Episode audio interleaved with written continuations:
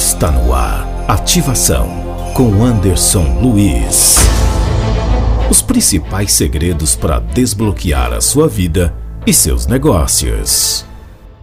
E existe três tipos de vitimização. Primeiro, as vitimizações de brincadeirinha, que é assim, ó. Ah, isso aqui não é gordura, isso aqui é excesso de gostosura. Desculpa, historinha, brincando com a sua derrota. É brincadeira para disfarçar o resultado ruim que eu tenho na vida. Isso aqui não é gordura, é excesso de gostosura. Historinha, brincadeira, faz graça com os resultados ruins. Sabe o que, que isso faz na sua vida? Faz você ficar preso na zona de conforto e não deixa você sair dali. Porque você se conforma que você está gordo, que você está ganhando pouco dinheiro, você se conforma com isso e você não sai dali. Se você ficar aceitando as coisas ruins na sua vida, você não vai sair da zona de conforto. A outra são as mentiras que ela conta para ela e para os outros. Tipo, ah, eu não emagreço porque eu tenho problema na tireoide. Nunca fez o exame de tireoide na vida. Só que ela acha, ela supõe que ela tem problema e daí ela fica contando mentira para ela e para os outros. E mais uma vez ela fica presa dentro de uma zona de conforto. A outra são as verdades que ela usa como muleta.